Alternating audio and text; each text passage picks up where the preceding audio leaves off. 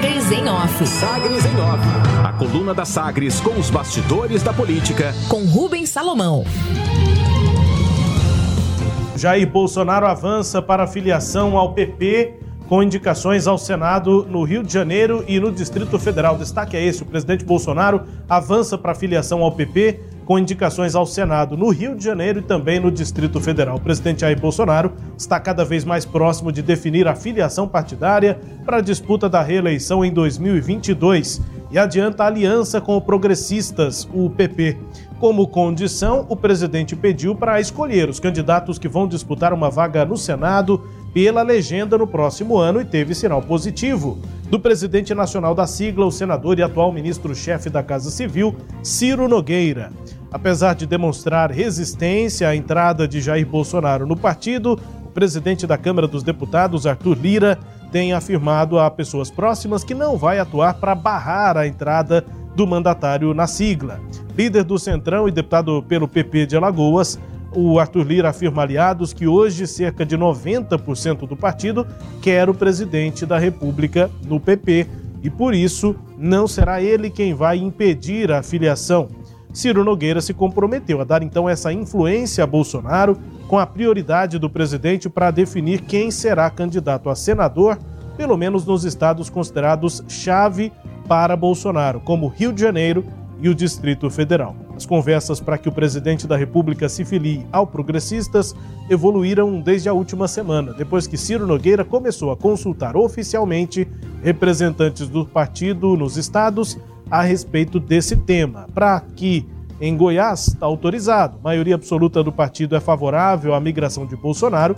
Os mais existentes se concentram no Nordeste, principalmente nos estados da Bahia, Paraíba e Pernambuco. Em Goiás, há aval e torcida do presidente regional da sigla, Alexandre Baldi. Portanto, avanço aí no caminho partidário de Jair Bolsonaro para 2022. Aqui em Goiânia, data marcada. O prefeito Rogério Cruz do Republicanos vai apresentar contas relativas aos dois primeiros quadrimestres de 2021 nesta próxima sexta-feira, dia 8, na Câmara Municipal de Goiânia. A data foi confirmada pelo presidente da comissão mista, o vereador Cabo Sena do Patriota. A audiência com Rogério Cruz, marcada para começar às 8 da manhã desta sexta-feira depois de atrasos, né? O prazo para prestação de contas do segundo quadrimestre venceu na última quarta-feira, dia 29, quando os vereadores estavam mobilizados na votação do Código Tributário. Cabo Sena e o presidente da casa, Romário Policarpo, os dois do Patriota, afirmaram à coluna que o atraso se deu por conta das regras contra aglomerações na pandemia. O prefeito também não prestou contas do primeiro quadrimestre da gestão o que deveria ter sido feito até o dia 26 de maio. Rogério Cruz esteve na Câmara Municipal para prestação de contas do último quadrimestre da gestão de Iris Rezende, do MDB, ainda em abril, mas ainda não apresentou as contas da sua própria gestão. Decisão. O Tribunal de Justiça do Tocantins cassou a sentença que condenou Marcelo Miranda o ex-governador do Tocantins é acusado de improbidade administrativa na compra de óculos distribuídos durante o programa Governo Mais Perto de Você. Os atos ocorreram durante o primeiro mandato dele, entre 2003 e 2006. O processo de improbidade administrativa corre na Justiça da Vara Civil. Na decisão, essa decisão de ontem não tem impacto na decisão que levou à primeira cassação de Marcelo Miranda no cargo de governador que aconteceu em 2009. Aquele afastamento dele ocorreu por decisão da Justiça Eleitoral. Cultura. A lista dos habilitados pela primeira etapa da Lei Aldir Blanc em Goiás vai ser divulgada nesta quinta-feira, dia 7. Segundo a Secretaria de Estado de Cultura, Secult, o prazo já contempla o período de análise de recursos. Pelo, por 20 editais vão ser distribuídos à classe artística quase 47 milhões de reais, o dinheiro contempla propostas de artes visuais, artesanato, arte popular, audiovisual, arte feminina, pontos de cultura, circo, trajetória cultural, cultura popular, calunga e também as culturas calunga e quilombola. Investigação. A bancada do PSOL na Câmara dos Deputados apresentou ontem requerimento e inicia a coleta de assinaturas para a abertura de uma CPI A intenção da oposição é criar uma comissão parlamentar de inquérito para investigar a empresa offshore do ministro da Economia Paulo Guedes em paraíso fiscal. A articulação é liderada pela líder da sigla na Câmara, a deputada Talíria Petrone, do Rio de Janeiro.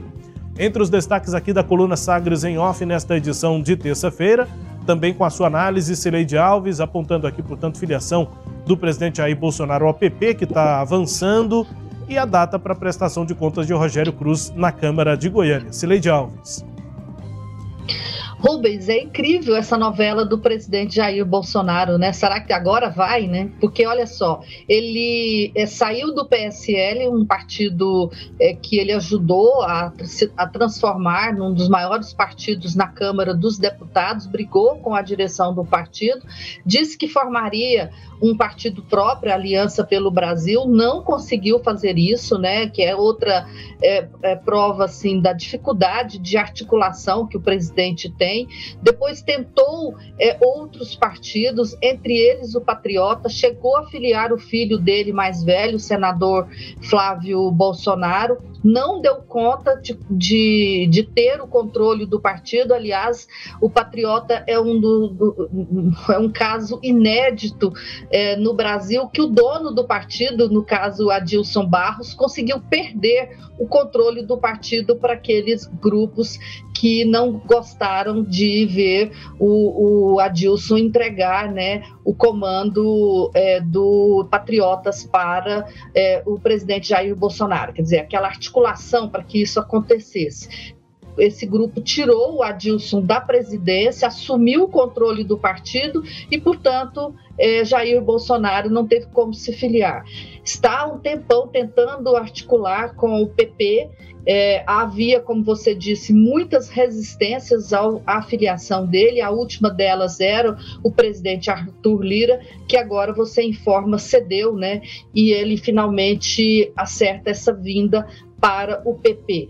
É, isso significa que um dos principais partidos do Centrão agora não mais vai poder romper né, com o presidente, deixar o presidente no ano que vem. Fala-se muito que o Centrão poderia deixar né, o, de apoiar Jair Bolsonaro caso no ano que vem ele não consiga melhorar a sua popularidade, o PP agora vai ficar atrelado, não vai poder fazer essa guinada aí é, esperada. Então, em se tratando de Jair Bolsonaro, como você disse, está tudo acertado, mas é melhor a gente ver a, a, a, a assinatura na ficha de filiação para ter certeza de que tudo foi resolvido. Rubens. Com relação à, Prefeitura de Goiânia e à Câmara de Goiânia, eu acho que isso é, um, é, um, é um, uma falha muito grave.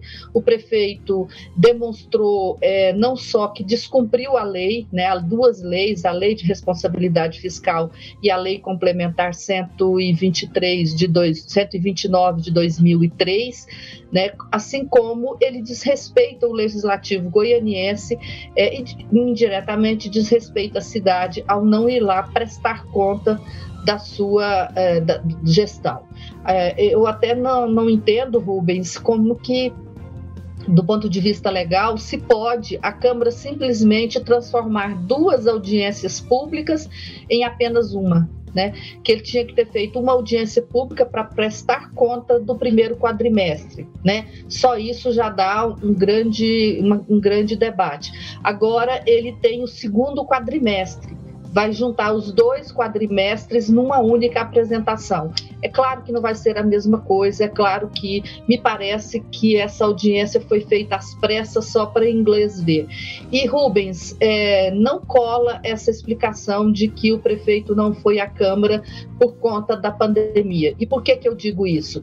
O, o ex-prefeito Iris Rezende, ele foi à Câmara no, em setembro, no dia 22 de setembro do ano passado, portanto, em plena pandemia.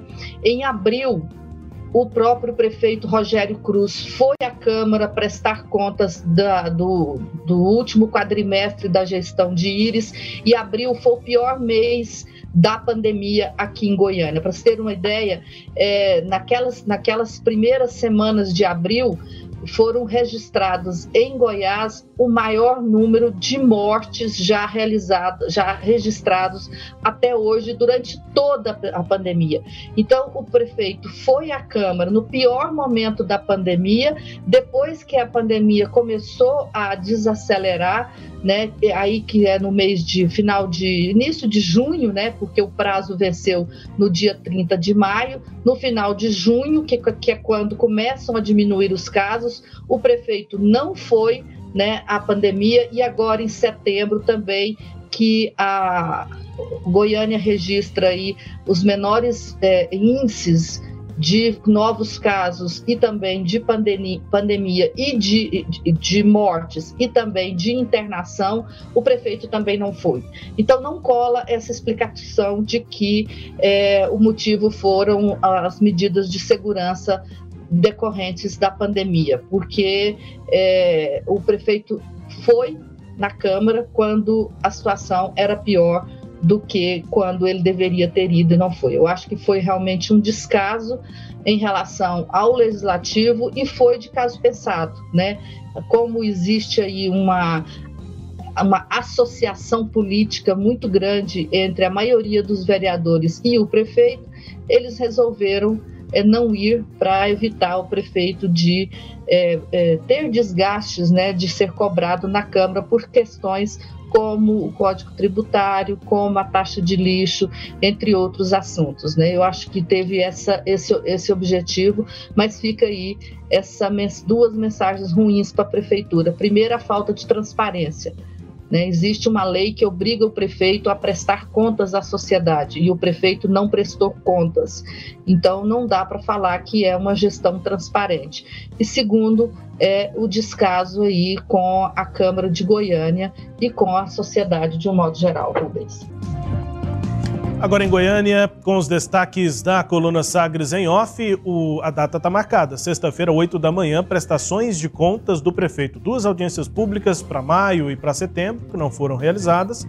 Agora tudo marcado para um dia só. Esta sexta-feira, a comissão mista realiza audiência pública no plenário da Câmara, eh, comissão presidida pelo vereador Cabo Sena, às 8 da manhã de sexta-feira.